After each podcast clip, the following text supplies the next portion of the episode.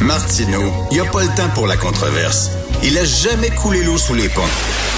C'est lui qui la verse. Vous écoutez Martineau. Cube, Cube Radio. Alors, nous discutons avec Denise Bombardier. Bonjour, Denise.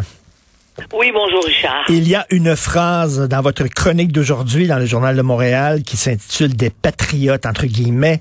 Euh, je vais lire cette phrase-là qui est euh, très percutante. Les milliards de dollars investis dans l'éducation démontrent avec brutalité que l'élévation générale du niveau de la scolarité à travers le pays depuis des décennies ne transforme pas nécessairement la population en citoyens éduqués. Boum! C'est raide, ça. Exactement. C'est ça. Parce que pour contester les mesures anti-vax, euh, c'est une façon de contester la science. Or, on a cru, on croit d'ailleurs, et c'est pour ça que ça coûte des milliards d'investir dans l'éducation. On croit d'abord que qu'on doit former des citoyens qui savent lire et écrire et qui aussi ne seront pas à la merci de gens euh, qui qui euh, qui pour des raisons idéologiques et des coucous, comme vous les appelez aussi, vont leur les, les convaincre de, de, de, de, du fait que la science c'est pas de la science. Alors c'est quand on va à l'école, la moindrement, en fait, si on a fini la fin des, des, études secondaires, on a quand même entendu dire ce que c'était que la science et que euh, la science c'était pas une opinion. Il peut avoir des opinions à, mm.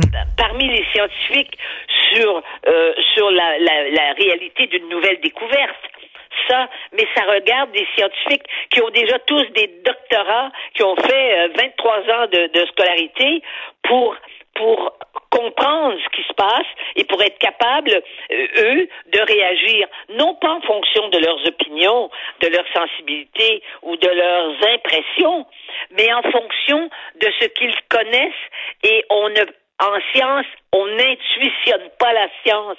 Il faut l'étudier. Mm. Alors donc, euh, les gens qui vous disent, ben moi, c'est ma conviction. La mm. COVID, ça n'existe pas. Hein? C'est mon feeling, hein? Mon feeling. Imaginez-vous donc.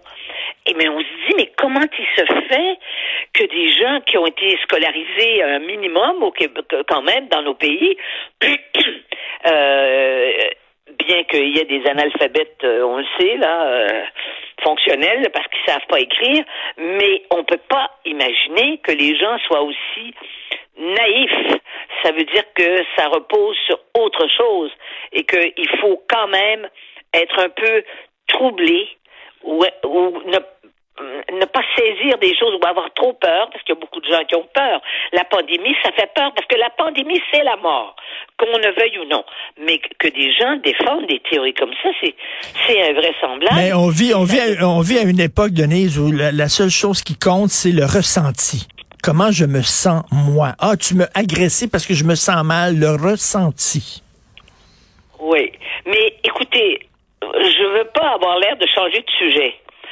Mais les Allemands, qui étaient un peuple instruit, et là, évidemment, je veux revenir au nazisme, hein, ont élu, et c'est des gens instruits, parmi les plus grands philosophes, les plus grands musiciens, je veux dire, la, culture allemande est une, une culture puissante. Et c'est là que euh, ma question devient inutile.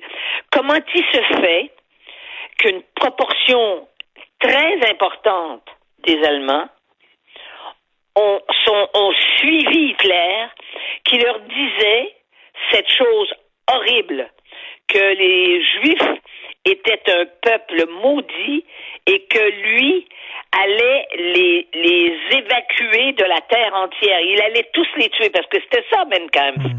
Puis ils ont marché là-dedans. Est-ce que vous comprenez comment l'être humain peut être fragile et comment l'être humain peut être irrationnel. Mais, mais, mais, mais Denise, Denise, il y a même des intellectuels qui ont appuyé des régimes sanguinaires, autoritaires, Absolument. qui ont appuyé Mao, qui ont appuyé Staline. Absolument, des intellectuels justement parce que c'est l'idéologie. Donc, c'est la partie noire, je dirais, sombre des êtres humains qui s'exprime dans ce temps-là. Ça veut, je veux pas dire que il faut tous croire à tous les vaccins, mais il faut comprendre ce qu'est la science. Et il y a ce matin dans le Devoir un très bon papier du, du, du journaliste hein, qui, qui, est président de l'association des journalistes euh, scientifiques mmh. euh, du Québec explique, parce que des journalistes scientifiques au Québec, c'est des journalistes qui ont fait des sciences, qui ont étudié la science, ils n'ont pas étudié les sciences humaines, qui sont des sciences molles et qui finalement ne sont pas des sciences.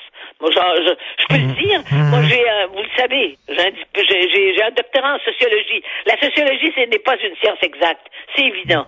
Mais dans la science, on, on, essaie de se rapprocher de ça et c'est ce qui permet d'ailleurs de, de, de, de, découvrir des vaccins et d'avoir réussi en un an, presque euh, moins d'un an, à découvrir un vaccin qui pouvait nous protéger et qui a sauvé des millions et des dizaines de millions de morts sur la Terre parce qu'on est arrivé à le faire en un an. C'était pas parce que les gens avaient des feelings là, qui ont réussi mmh. ça. C'est parce qu'ils avaient des connaissances. Et alors donc, c'est vrai que euh, on est devant un monde euh, et surtout un monde qui est en train de changer à tel point que les gens sont d'autant plus déstabilisés. On le sent bien. Regardez le taux de, de là on dit qu'il y a un peu moins de, de suicides chez les jeunes, mais le suicide a augmenté, les enfants sont déprimés, les, les adultes sont déprimés, on est tous marqués par ça. Et ce qu'on voit à Ottawa à l'heure actuelle, puis là, là, c'est pas fini parce que ceux qui avaient à partir, ceux qui sont partis, je suis en train d'écrire là-dessus pour demain, mais ceux qui sont partis, euh, bon, ça va. Mais ceux qui sont restés et qui disent qu'ils veulent rester des, des ben jours, oui, c'est dur, ça. Semaine s'il le faut, ça, vous avez le, le, le, le là, c'est le, c'est le, c'est le noyau dur. Et puis, ce ne sont pas des enfants de cœur non plus. Hein? Et, peu importe les années de scolarité qu'ils ont fait, eux, il n'y a rien pour les pour les arrêter. Et jusqu'à maintenant, je dois dire, quand à l'heure qu'on se parle, à l'heure où on se parle, parce qu'on ne sait pas ce qui peut arriver dans une heure, c'est justement ça. Mais à l'heure où on se parle actuellement, on peut dire que les policiers qui ont encadré jusqu'à maintenant cette manifestation-là, que les policiers ont dû faire un travail euh, titanesque. Parce qu'ils et on peut dire aussi qu'ils ont reçu des ordres de rien faire. Et, et donc, c'est pour ça qu'il n'y a pas eu, jusqu'à maintenant, il n'y a pas eu d'affrontement. Il y a des journalistes, on le sait, euh, qui ont reçu des, des qui, qui, se font tirer des, des bouteilles de bière puis des trucs comme ça. Là. Les journalistes, ils sont pas les bienvenus sur la colline parlementaire ben, actuellement. Ben, Félix euh, me parlait euh, tantôt, Félix Séguin, il, il, a dû être accompagné de garde du corps pour faire son travail ce week-end. Jamais je ne pensais, Richard, qu'au Canada, un journaliste pour exercer son métier devait être accompagné de garde du corps. Oui, c'est exactement ça. Et de toute façon, on, le sait, avec toutes les menaces que l'on reçoit, si on n'était pas planqué dans nos maisons, on ne pourrait pas aller se promener sur les terrasses les plus fréquentées du Québec, vous et moi, euh, parce qu'on on pourra, on, ce serait pas, disons, ce serait pas agréable. On n'aurait pas le temps de, de, de siroter, de siroter nos verres. Euh, on boirait vite vite pour s'en retourner chez nous. Bon, mais c'est vrai ça. Donc c'est ce climat-là. Là, je ne sais pas ce qui va se passer à partir de maintenant, et vous non plus, vous ne le savez pas. Et, et on, mais on sait on est capable, on est capable d'intuitionner ce qui pourrait arriver là. Et, écoutez, euh, on ne pourra pas laisser des camions euh, klaxonner des nuits de temps, alors que la ville elle est habitée par des habitants, par, des, par des, par des gens. Et il y a des témoignages de gens qui entendent ça jusqu'à 2, 3 heures du matin. Ils peuvent pas dormir et on dit qu'actuellement, ils ont peur de sortir de chez eux. Denise, euh, Denise euh, Justin Trudeau, il y a quelques minutes, là, il y a cinq minutes, vient de tweeter ce matin, j'ai eu un résultat positif au test de dépistage de la COVID-19. Je me sens bien. Je vais continuer de travailler à distance cette semaine conformément aux consignes de la santé publique. S'il vous plaît, allez vous faire vacciner et recevoir la dose de rappel. Donc, euh, on sait qu'il va parler. Là, combien de croyais qu'il l'avait déjà eu? Ben oui, mais là, ça a l'air qu'il a encore été testé positif ce matin. Alors, euh, je, je sais pas, là, mais donc, il devrait euh, parler, là, faire une conférence de presse, parler des camionneurs. Oui, et, oui. et qu'est-ce que vous pensez de, de François Legault qui dit faut leur tendre la main? eh bien, euh, je crois que François Legault devrait mettre ses mains dans ses poches. Sincèrement, je crois. Je crois que lui devrait y aller mollo là-dessus. Parce qu'on peut pas, euh, on, on peut pas tendre la main à des gens qui veulent rien savoir? C'est ce que je crois. À ce moment-ci, oui. Parce qu'il y a eu trop de tests, euh, il y a eu trop d'é- de- de- d'événements pour que les gens euh, se refroidissent l'esprit. Hein? Puis il y en a qui se sont refroidis l'esprit.